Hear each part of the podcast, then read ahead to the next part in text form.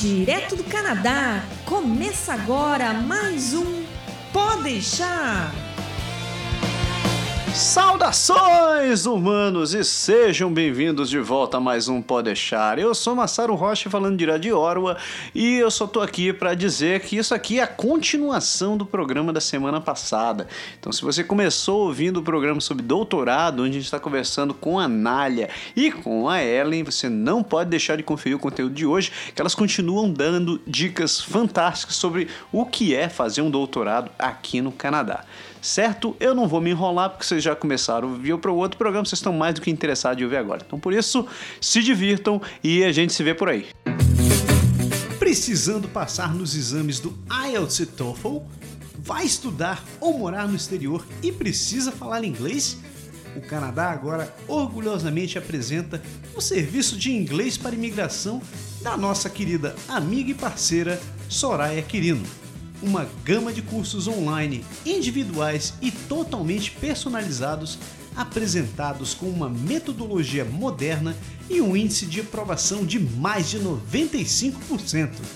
Acesse agora o site canadagora.com/inglês and let's speak English, my friend.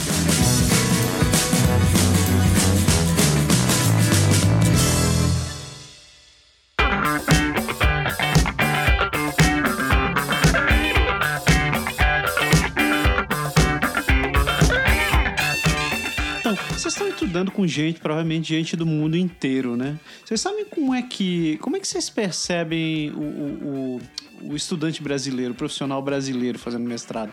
Eles são bem avaliados, são. Vocês veem que o cara é, tem. que as pessoas têm um nível legal. Como é que, como é que o, os estrangeiros, de modo geral, não só o canadense, mas como é que o estrangeiro percebe o profissional brasileiro? Olha, a minha experiência é só aqui no Canadá, né? A Ellen já foi para Dinamarca, então acho que ela pode falar de uma outra, uma outra visão também. Mas o Canadá é um país de imigrantes, né? Então eles não têm muitos. Hum, eu não, eu não percebo, é, mesmo com o meu inglês mais ou menos, né? O meu inglesinho ali rasteirinho, mas, mas eu não percebo que, que há uma, uma diferença ou que há um que eu sou deixada, é, que eu sou deixada de lado porque eu sou estrangeira. Então, mas eu acho que isso é uma mentalidade de uma forma geral do canadense. E, e, e o contrário? Você acha que você consegue perceber que o brasileiro consegue se, se sobressair em relação a, a, a outras pessoas? A alguém, sei lá. Você, consegue, vocês conseguem ver se o, o profissional brasileiro consegue ter, consegue se sobressair de modo geral, assim, dentro de um, de um ambiente de doutorado? Olha, eu vou, eu vou te falar que, assim, que eu percebo que é, muitas vezes a carga de trabalho é muito grande e a professora fala, não, você não precisa fazer isso porque você está muito overwhelmed e tal, não sei o quê. Eu falo, não, professora, pode deixar que eu, que eu dou conta, sabe? Então, acho que depende muito do perfil da pessoa. Mas, de uma forma geral, de uma forma geral, eu vejo que os brasileiros com quem eu tenho contato, eu tenho contato com alguns alunos de mestrado e doutorado da engenharia da Universidade de Ottawa, e eu vejo que eles são assim, que eles são trabalhadores pra caramba, assim, como eu. Mas eu acho que é muito de, do perfil assim da pessoa.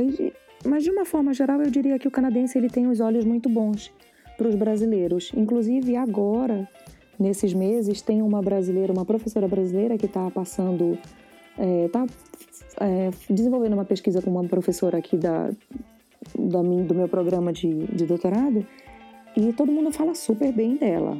Ela está passando só uma temporada, ela está como professora convidada, mas ela é muito bem bem falada, assim, não sei se porque eu sou brasileira falam bem para mim, pelas costas não, né? Eu mas eu não acredito que, que seja o caso. Nada. Não, não, acho que é.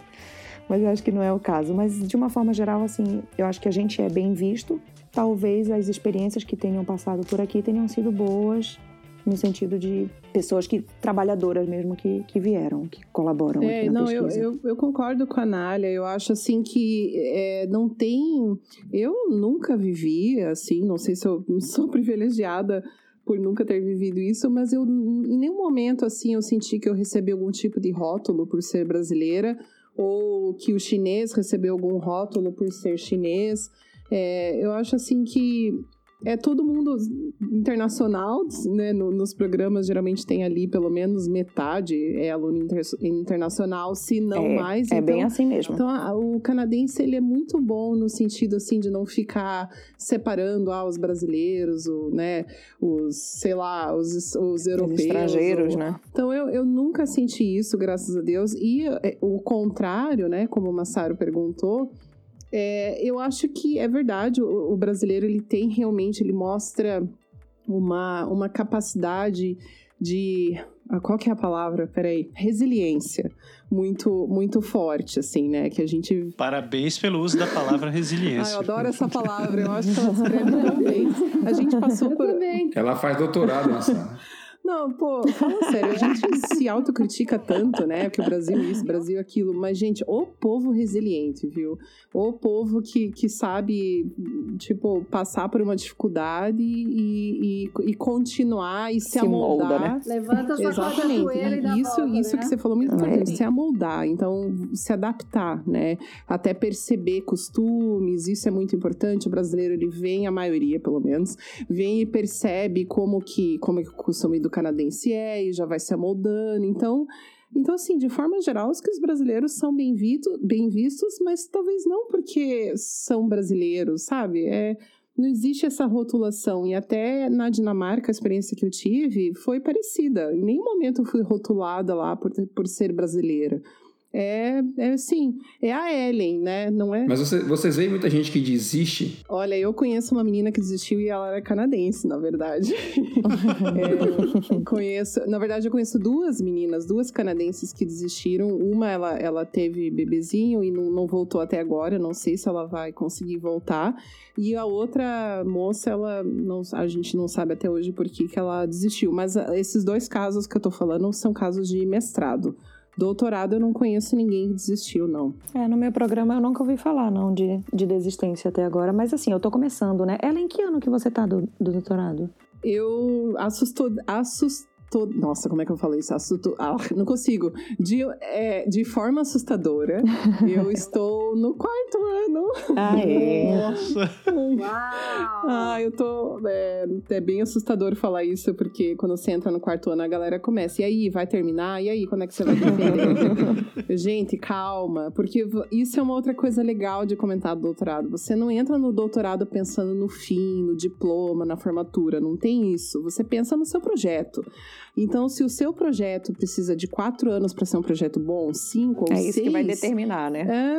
É, é a vida.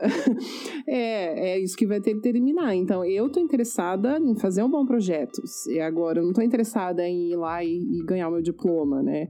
Isso é meio que reflexo então, por isso que é assustador falar, assim, quarto ano. Eu falo com bastante calma, assim. Mas não, não, não, não, conheço, até fechando esse assunto do, do, dos brasileiros, né?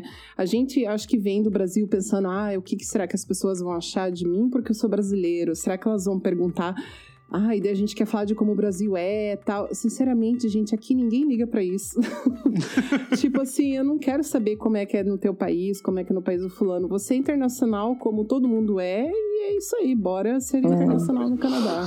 É, mas talvez, como eu falei, pelo fato do pessoal não desistir muito, não tem. Porque a, a questão do rótulo, eu acho que ela acontece mais quando, quando as coisas vão mal. Entendeu? Quando as coisas dão errado né? Se tivesse um brasileiro que viesse, ah, abandonou, veio o outro, ah, abandonou, ah, o outro não quis ficar, ah, o outro pediu para trocar. Sabe? Eles acabam criando talvez aquela coisa de, ah, preste atenção nessa galera porque a fama não é boa. Mas como todo mundo, como você falou, está no mesmo ritmo, né? acho que não dá nem tempo disso acontecer. Então acaba que não gera esse, esse rótulo e você fica como meio que se, se dissipa esse conceito de ser brasileiro ou não ser brasileiro. É, e, eu, e eu diria também, Berg, que o fato de o fato de, de você escolher tanto, é, né, assim, tem toda aquela seleção do professor, você escolhe sua linha de pesquisa e tudo, você coloca tanto esforço ali na, naquele momento que você está realmente decidido a fazer aquilo. Então, dificilmente você vai Exatamente. largar o negócio no é. meio do caminho, né? É, e se, se tem a, a, a, bolsa, tem o esquema, tem o tempo, é, é, tanta coisa que você tem que controlar que não. É. Assim, não é uma coisa para você se dar um duro danado, não é uma coisa para você largar como se fosse qualquer coisinha, entendeu?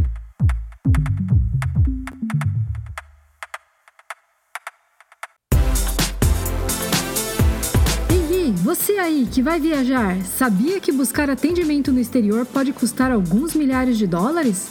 Então por que viajar sem contratar um seguro viagem? Quer seja turismo, estudo, trabalho ou imigração, você deixa a sua estadia muito mais segura e tranquila por menos de um dólar por dia. Isso mesmo, menos de um dólar por dia. Seguro Viagem do Canadá Agora e Energia Finances, um serviço aprovado e recomendado por quem já contratou e utilizou. Acesse agora o site canadagora.com/seguro e contrate o seu.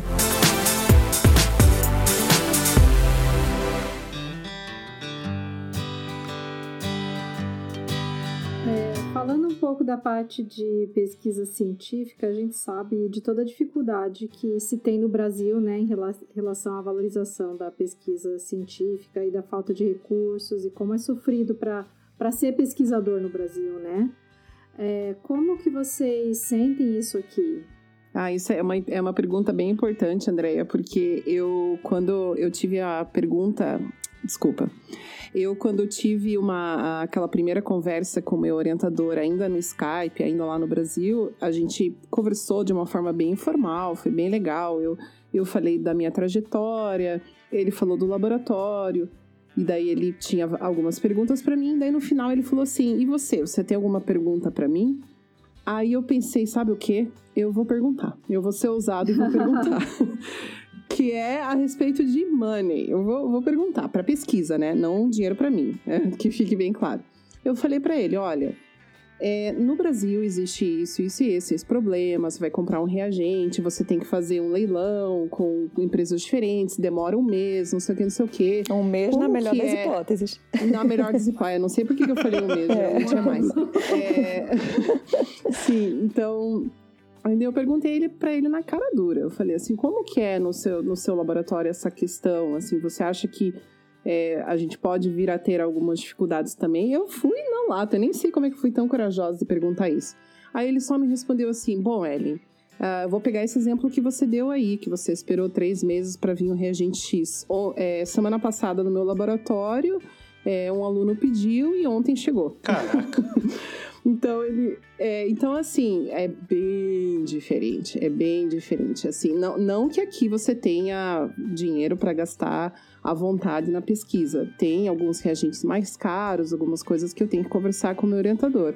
Mas via de regra, eu vou lá, falo com o técnico do laboratório, a gente pede o reagente, espera ali uma, no máximo duas semanas e é isso aí. Então é, é, é um mundo assim completamente diferente infelizmente, né, para o Brasil. É, com certeza. Comigo também é bem parecido. Assim, ó, é, é, muito claro aqui que a bolsa de estudo ela é do aluno, né, um dinheiro para o aluno se sustentar e não para ele pagar coisa da pesquisa dele. Então, ah, então tem, assim, normalmente quem a verba para o material que você precisa para sua pesquisa, ela vem do professor e não vem do, do dinheiro da sua bolsa. Não, não, não se misturam as coisas.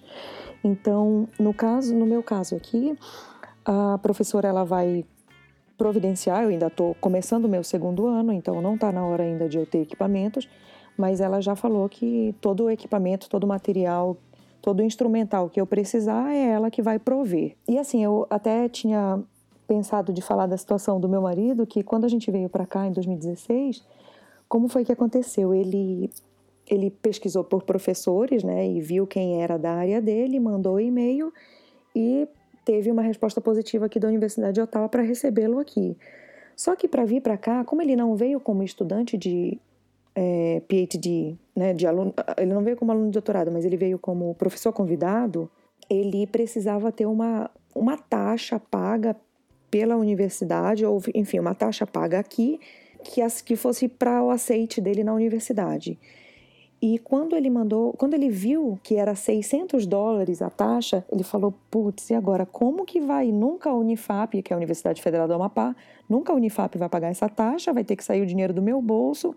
Aí, quando foi no próximo, próximo e-mail, ele trocando com o professor daqui, o professor já mandou o recibo de pagamento da taxa. Nossa, então, assim, não, ele nem precisou perguntar sobre como seria o pagamento da taxa. A universidade já providenciou isso. Então, assim, quando tem o um interesse, quando a pesquisa é interessante, quando o orientador é uma pessoa que que tem uma bagagem, que tem histórico de publicação. E aqui, assim, não tem. Aqui. É, mas, assim, que se é uma pessoa que está trazendo coisa, coisa nova, coisa boa e, e que vai contribuir para a universidade, a experiência que a gente tem tido é que não tem muito, muita demora, não tem muito vamos pensar mais um pouquinho, vamos ver se tem mais barato, é aquilo, se é aquilo, então vamos lá.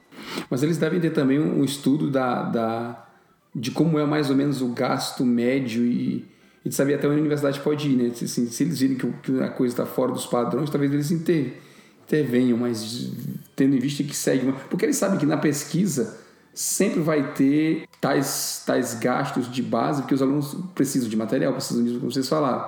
Né? Talvez no Brasil, porque, como sempre, né, Brasil, acaba, acho que existindo um pouco de descontrole, para ser talvez uma palavra mais leve, assim, né?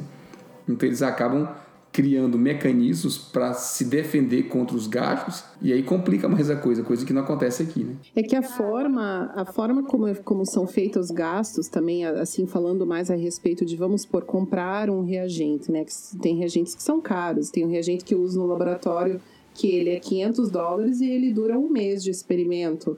Então isso é só um deles, né? Então, vamos supor, no Brasil funciona muito a, a universidade vai comprar aquele, aquele reagente. Aqui, pelo menos pela minha experiência, o, o dinheiro do governo vem para o professor. Então, é o professor que vai administrar aquilo. Claro que a universidade tem também ali alguns, uh, digamos, uh, alguns links com esse, com esse financeiro do professor que eu não entendo tão bem, mas vamos por o dinheiro os grants, né, que são aquelas verbas para pesquisa mesmo, eles vêm do governo para o professor. Então a universidade ela não tem tanto tanto assim o que ficar ali é, opinando nas né? compras, é. embaçando, obrigado, isso. Ela não vai ficar embaçando tanto. Então, isso que também a Nália comentou antes é muito importante. É, isso vai variar muito é, do quão renomado é o professor. Então, quanto mais publicações, mais experiente, é, né, for o professor, mais verbas do governo ele vai ter, portanto, mais. Uh, vai ser mais facilitado ele, ele investir num laboratório. É porque ele já tem o dinheiro, né? Ele já tem o dinheiro, ele que vai ele, ele administra, né? Os professores aqui eles, eles administram as verbas, Esse, é o, o dinheiro é dele. Só que é da pesquisa, né? Isso é importante dizer também. Não é o dinheiro que ele vai usar para comprar um carro. Não, lógico, lógico. não é para ele. Então é um dinheiro da pesquisa, mas é ele que administra. Então, como você tira ali o, o papel da universidade de, de ficar burocratizando o negócio demais, né? É, a, o canal é fácil, muito, funciona né? rápido. Com certeza. Simplifica, porque às vezes no Brasil até tem verba. É, porque às vezes no Brasil até tem verba, mas tem muita burocracia. Até chegar lá já era. Bom, gente, a gente, é, a gente nem precisa falar sobre a burocratização do Brasil, que isso é assunto, acho que para outro podcast, né? Mas, assim, é, lá eu via, porque quando eu estava fazendo meu mestrado, eu estava dentro de um hospital. E a gente via como a coisa é burocrática demais, assim. Então, tem o dinheiro, né? Tem, tem a necessidade, mas tem mil canais que você tem que passar para conseguir para que o, o, produto chegue no seu laboratório. Então, isso, isso também é um problema. Não é só a falta de dinheiro no Brasil, mas é a burocratização que aqui não existe tanto, né? Uhum. Duas perguntas para vocês. A primeira é a seguinte.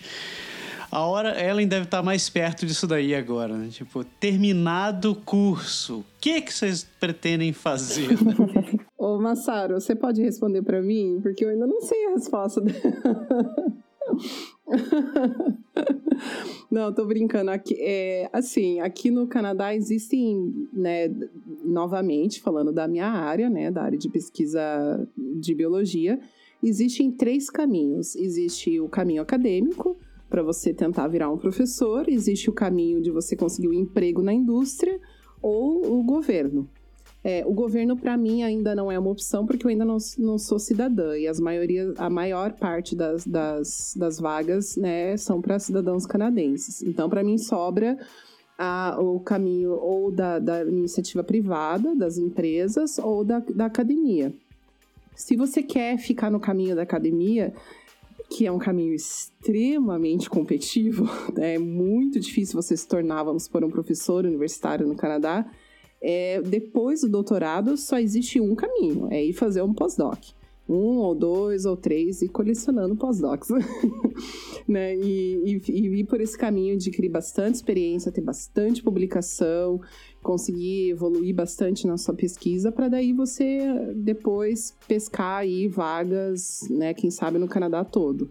Então esse é um caminho e o outro é o caminho da, da indústria. Eu, no meu caso, é bem provável que eu vá fazer um pós-doc, não porque eu estou determinada a virar professora, mas porque eu, pessoalmente, eu gosto do ambiente da, da universidade, eu gosto da academia, eu gosto da pesquisa. E, assim, é, eu ainda não tenho muita, eu não tenho nada de experiência com indústria na, na minha área, né?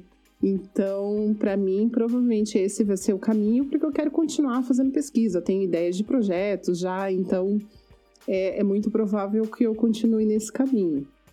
Mas esses são, digamos, os três caminhos que você tem aqui no Brasil para um biólogo, vamos supor, né? Ou um farmacêutico, alguém dessa, dessas áreas. É, no meu caso, uh, com certeza, a academia é uma, uma opção, trabalhar como pesquisador, né, que normalmente são, são essas, essas vagas que surgem no, no governo, como a Ellen estava falando, e eu diria que, que acabou, assim, porque a próxima seria para consultório, né, assim, como dentista e tal, seria para consultório mesmo.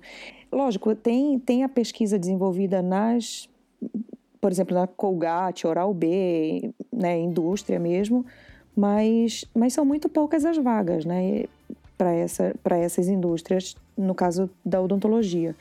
Então, eu eu tô assim, eu tô fazendo, eu tô aplicando nesse momento, aliás, amanhã é o meu, meu deadline para uma bolsa que é uma bolsa de, de estudo para doutorado, que é uma bolsa muito boa aqui no Canadá.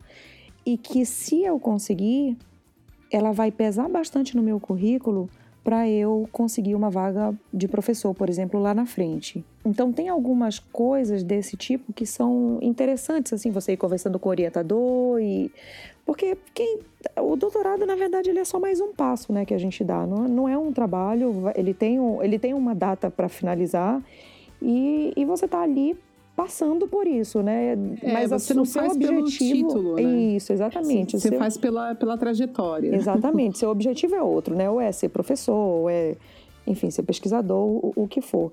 Mas, mas é bom você sempre estar antenado. Então, por exemplo, durante a, a, o doutorado, quanto mais bolsa, quanto mais TA, RA você tiver, melhor vai ser visto o seu currículo lá na frente independente de qual seja a vaga que você vai garimpar lá no final. E networking também, muito importante. Sempre. Com certeza. Até porque para é. tudo a gente precisa dessas cartas de Isso. referência, né, Ellen? Opa, exatamente. Ah, no Brasil a gente tem muito essa uh, percepção de que quem vai para um mestrado, doutorado é para seguir uma vida acadêmica. Então, muitas vezes eu vejo as pessoas que querem imigrar para o Canadá deixar de escolher um mestrado ou doutorado, porque eles falam assim: ah, depois eu não vou conseguir emprego, porque daí eu vou estar overqualified e porque quem faz mestrado ou doutorado é para a vida acadêmica. Como que vocês sentem isso aqui? A indústria aqui tem uma melhor aceitação, tem uma boa aceitação para quem faz o mestrado e doutorado aqui? Eu diria que tem uma melhor aceitação, sim. Eu, eu acho que aqui existem mais oportunidades para mestres e doutores mas infelizmente, eu vou ter que falar pela milionésima vez, depende da área. depende da área, né? Eu, não, eu, eu posso falar pela minha área, de novo, que, que assim, é, existe sim, existem empresas aqui que elas querem ter doutores né, na, na, nas suas empresas, desenvolvendo pesquisa, iniciativa privada. Então, não é totalmente não é uma perda, uma perda de tempo você investir ali no mestrado e doutorado se você quer ficar na indústria. Mas é, depende realmente da área. Tem mais oportunidade, sim, do que no Brasil, eu diria. Mas também é, é difícil, né? Não, não é só porque tem mais oportunidade que é fácil. Não, por favor, não é isso, não. É, é igualmente complicado, talvez. Só que tem mais oportunidades. Tem, tem a ver com a, com a tua área de estudo no doutorado? Sim, sim, porque sim, tem a ver com a tua área de estudo, né? Vamos supor, eu, eu que estou ali na área da biologia molecular. É, eu seria muito, muita fantasia da minha cabeça achar que, eu, que uma empresa que trabalha com câncer, né, com pesquisa de câncer, vai, vai me querer lá, porque eu não tenho experiência nenhuma na área, zero. Então, então você tem que ficar ali focando um pouco na, na, na, sua área. O problema do doutorado é que você especifica muito o que você faz, né? Então, isso também gera algum tipo de dificuldade. Mas, mas sim, tem a ver com, com o seu projeto que você fez, não só no doutorado, como no mestrado, né? Como a, tra a trajetória toda acadêmica, assim. É, no meu caso, assim, a, a linha de pesquisa, ela, ela influencia diretamente, eu diria, no, no que você vai, vai fazer depois do doutorado. Então, eu, por exemplo, como dentista, fazendo doutorado nas ciências da saúde, eu posso vir a ser, caso siga a cadeira acadêmica, Posso vir a ser professora numa faculdade de odontologia, numa faculdade de medicina, numa faculdade de ciências da saúde, numa faculdade de fisioterapia. Então abre um leque muito grande. Assim, eu não vou, eu não vou estar disputando só dentro da odontologia porque a minha pesquisa foi sobre saúde bucal. Não, eu estou trabalhando com pacientes da ciências da saúde, então isso me abre um leque muito grande para, nesse caso, da, da academia. Uma outra possibilidade também é que especificamente, mais uma vez, Berg, a linha de pesquisa ela assim interfere muito nessa, nesses próximos dias, né? Assim, depois do doutorado. É, no meu caso, eu trabalho com pacientes que tiveram AVC e avalio a saúde bucal. E assim, de uma forma geral, a saúde bucal dos pacientes de AVC é pior do que a saúde bucal de pacientes que não tiveram AVC, né? Pela normalmente pela parte cognitiva, a parte motora, a parte sensitiva que, que altera depois do AVC na maioria dos pacientes. Então, escovas elétricas, ah, certas, certos cremes dentais, é, forma de escovar, educação nessa área, isso tudo são, são áreas que eu posso vir a atuar e que, por exemplo, a, a indústria ela pode, pode se interessar. Quem sabe um, um design novo de escova, um, um produto que seja inserido num creme dental específico para esse tipo de paciente atenda melhor, entendeu? Então, então assim, de acordo com o que você estudou, você pode sim barganhar uma vaga na indústria por conta dessa desse, desse, desse background que você teve, né? E aí você pode estar contribuindo também, então é mais uma chance, mais um local que você uma oportunidade de trabalho que tem para quem fez doutorado. Agora eu diria assim, é, por exemplo, na engenharia é, existem dois tipos de mestrado tem um mestrado acadêmico, vamos chamar assim, e um mestrado profissionalizante. Isso, é. E é uma diferença então, bem grande, né? Muito grande, é, muito uhum. grande. E mais ou menos assim, quem vai para um lado provavelmente não vai para o outro. Não que não possa, uhum. mas geralmente a indústria ela prefere alguém que saiu de um mestrado profissionalizante do que alguém que saiu do mestrado acadêmico. Então depende, como a Ellen sempre fala, depende da área que você está as oportunidades são diferentes. Não existe resposta pronta, né? É, é mas acho que é, é. legal, assim, deixar falar que não, também não existe um preconceito e uma coisa totalmente fechada, né? Porque é essa que é o, a impressão que a gente tem lá. Ah, não, não vou fazer isso porque senão vou estar overqualified e não vou conseguir emprego. Aí, claro, como vocês disseram, vai depender muito da área, do tipo do mestrado, doutorado, né, do projeto, né? Tudo tem que ser considerado, né? E do network, né? Como a, a Ellen falou, né? Caramba, isso aí é em todas as áreas, inclusive na academia. Sim, com certeza.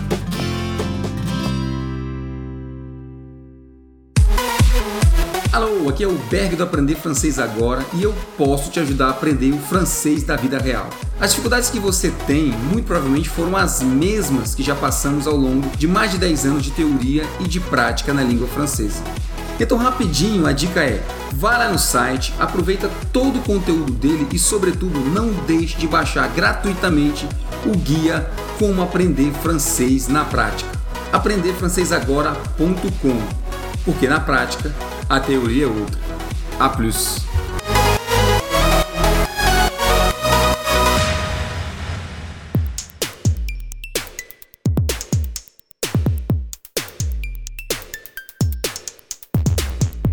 Pessoal, última pergunta que eu tenho para vocês.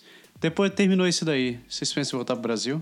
Assim, eu e minha família, a gente não pretende voltar para o Brasil, mas a gente não não fechou as portas, não vai fechar as portas, porque é, quando você muda, por exemplo, Brasil-Canadá, eu, como dentista, eu não posso atuar como dentista aqui. Ah, vou fazer doutorado. Mesmo assim, isso não vai me permitir atuar como dentista aqui. E se eu terminar o doutorado e não conseguir nada? E se o meu marido, que é engenheiro, está aqui, trabalha nessa parte de meio ambiente, se ele não conseguir nada?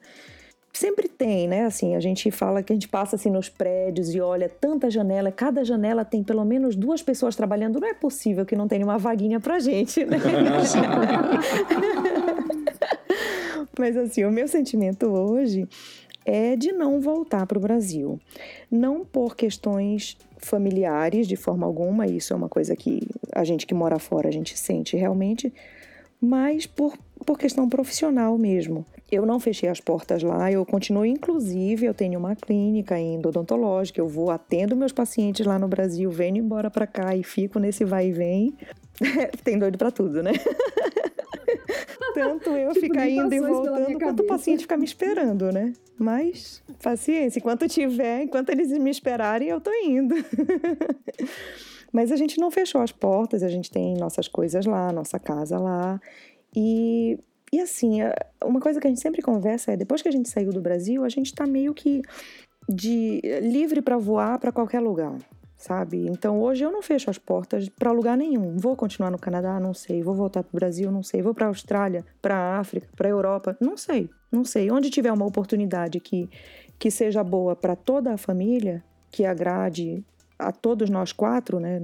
Eu, meu marido e dois filhos é para lá que a gente vai. Então, eu não fecho as portas para o Brasil. Querer voltar para o Brasil, eu não quero, por uma questão realmente de violência. Né? Assim, eu não gostaria, eu acho que o, que mais pesa para mim, para minha família, é a questão da, da violência, que a gente não vê uma, uma solução né, no Brasil. As coisas só pioram, as coisas só pioram na minha cidade, no, no meu bairro, lá. Então, assim, por causa disso, eu não gostaria de voltar. Mas se vou voltar ou não, só o tempo dirá. Como a Ellen falou no começo, assim, vivendo um dia de cada vez, dando um passo de cada vez, é, a gente, é assim que a gente está levando. É, esse é o meu lema. Eu, eu vou responder essa pergunta com uma piada que às vezes eu tenho medo que essa piada vire verdade na minha vida.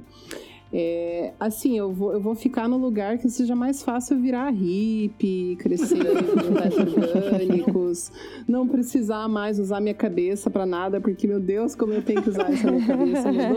tá te levando tudo. Virar, sabe, virar fazendeira, sei lá, ter umas vacas. oh, meu marido tá rindo e concordando aqui atrás de mim. Olha, não, não se surpreendam se um dia vocês ouvirem que o Diego e a Ellie largaram tudo e foram ter uma fazenda em um lugar e ter um monte de vaca. Não, gente, brincadeiras à parte, eu faço essa brincadeira bastante, assim, principalmente quando eu tô muito cansada, né? Que você fica assim, puxa, por que eu tô fazendo isso? Por que eu tô usando tanto minha cabeça? Eu tenho que, eu vou tirar leite de vaca, é bem mais legal. Brincadeiras à parte, eu, a gente não tem também um, um, plano bem claro, assim, né? A gente veio com um plano de, de como a gente está livre, digamos, para ficar aqui no Canadá. A gente aplicou para residência permanente recentemente. Aliás, foi sábado passado, pessoal. Aê. a gente aplicou oficialmente. Aê! Então vamos ver, né, o que, que vai acontecer. Então a gente vai usar essa oportunidade, sim, para nos tornar residente permanente e possivelmente cidadãos canadenses mas a gente também não tem assim uma, uma ideia bem clara. Eu sei que se a gente for voltar para o Brasil, eu tenho até uma ideia profissional do que eu faria. Eu sei até a universidade que eu quero dar aula lá no Brasil. Até o setor dentro da universidade. Eu tenho, assim, um, digamos, um sonho se a gente voltar para o Brasil. Já no Canadá é, é mais incógnito para mim ainda, eu estou descobrindo, né? Então, mas como a gente optou viver um dia de cada vez, então não tem resposta para essa pergunta também. não estou totalmente fechado a voltar para o Brasil e amo demais o Canadá, só não gosto do inverno, então vamos ver.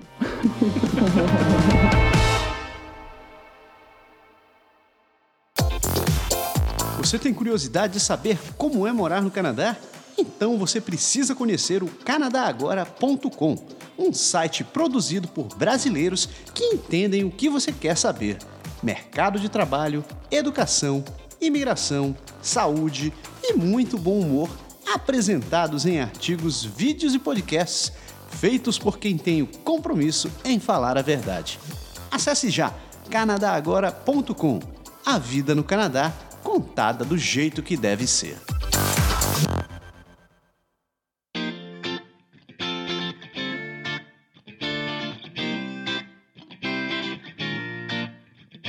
Pessoas, genial. Acho que esse foi um dos melhores programas que a gente já gravou. Praticamente um pós-doc esse programa, né? Praticamente um pós-doc.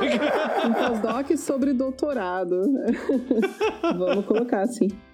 Programa fantástico. Berg, você tem alguma coisa para terminar esse programa? Tenho sim, né? É, quer dizer, que eu tenho, não é que eu tenho, né? Na frente de pessoas tão estudadas pare assim, né? Pare com isso, Veg, pare com isso. Não, eu só posso dizer, oh, Captain, my Captain. ok. Não, mas você tinha, você tinha que Se vira e vai buscar referência. Você tinha que falar, oh, Doctor, my Doctor. É verdade. Nália e Ellen, muito obrigado pela participação de vocês. Cara, foi o conteúdo que vocês trouxeram foi fantástico para mim mesmo. Eu fã de fenomenal. Eu, quem sabe, sei lá, vai que meu filho resolve estudar essas coisas. Eu já descartei totalmente, porque eu fazer um doutorado, eu sou burro demais pra fazer essas coisas, cara. Não dá para mim, não. Você que pensa. Você que pensa, Massaro, e você ia levar numa boa. É, eu, eu prefiro contar os amigos contando as histórias para mim, essa altura do campeonato.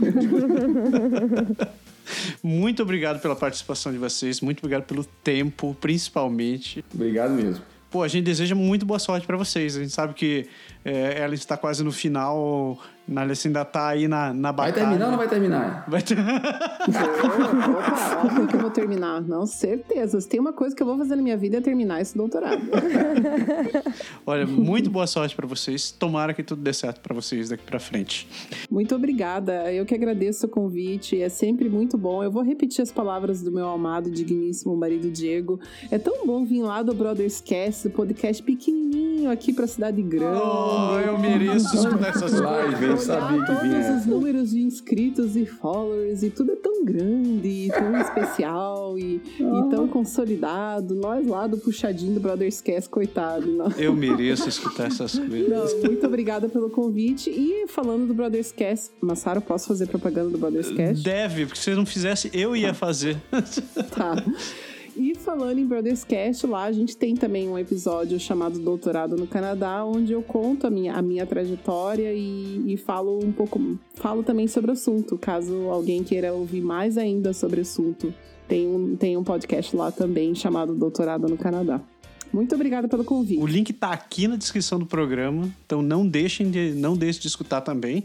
Episódio, um dos primeiros episódios lá do Brothercast que eu lembro de ter ouvido. É verdade. Tá lá. Escutem que tá muito massa. Muito massa mesmo. Eu também quero agradecer o convite. Acho que é, a gente, por estar vivendo essa experiência aqui, a gente tem como contribuir com pessoas que têm dúvidas e tal. E estou à disposição, assim, tenho o meu comprehensive pela frente, tenho mais pelo menos três anos aí pela frente. Mas estou à disposição, assim, para tirar dúvida, se surgir, sei lá, se rolar e-mail, se a galera mandar mensagem perguntando mais, vocês podem forward para mim que eu faço o meu melhor para responder. Verdade, para mim também, pode dar forward. Eu adoro ajudar essas as pessoas. É muito bom. Massaro, só tem uma coisa que eu não gostei nesse programa, bicho. Oi, o que, que aconteceu? A gente tá com uma hora e 51, não vamos bater as duas horas de programa, porra. Olha, Caraca, vai ter sério? a culpa. Quem vai se ferrar com isso daí é o maldito do editor. Eu não tenho problema com isso. É muito difícil falar sobre, sobre isso em pouco tempo, né? É muito conteúdo. Não, mas vou te dizer, quem escutar esse programa realmente está interessado no assunto. Pode ter certeza. É verdade. Aham. Quem for até o fim. Sim. Pessoas, muito obrigado pela audiência de vocês, muito obrigado pelo tempo que vocês dedicaram até aqui. A gente continua pedindo para vocês fazerem o de sempre, né? Compartilhem o Canadá agora, compartilhem Pode deixar com outras pessoas, introduzam as ao mundo mágico dos podcasts. A gente a gente está aqui, gente, você está ouvindo a gente, sei lá onde você está ouvindo a gente, mas a gente está no Deezer, tá no Anchor, tá no Podbean, tá no Spotify. Você consegue encontrar a gente em todas essas plataformas e hoje em dia é muito fácil você conseguir compartilhar. Então, pegue o telefone do seu amigo, instale um, um tocador de podcast, inclua a gente, que você faz um grande favor pra gente. Deu, né, pessoas? Acho que deu, né? Galera, uma excelente semana pra todo mundo e semana que vem a gente tá aqui de volta com mais um. Pode, Pode deixar. deixar. Falou então, um grande abraço, tchau. Tchau. Tchau, tchau, gente. Valeu.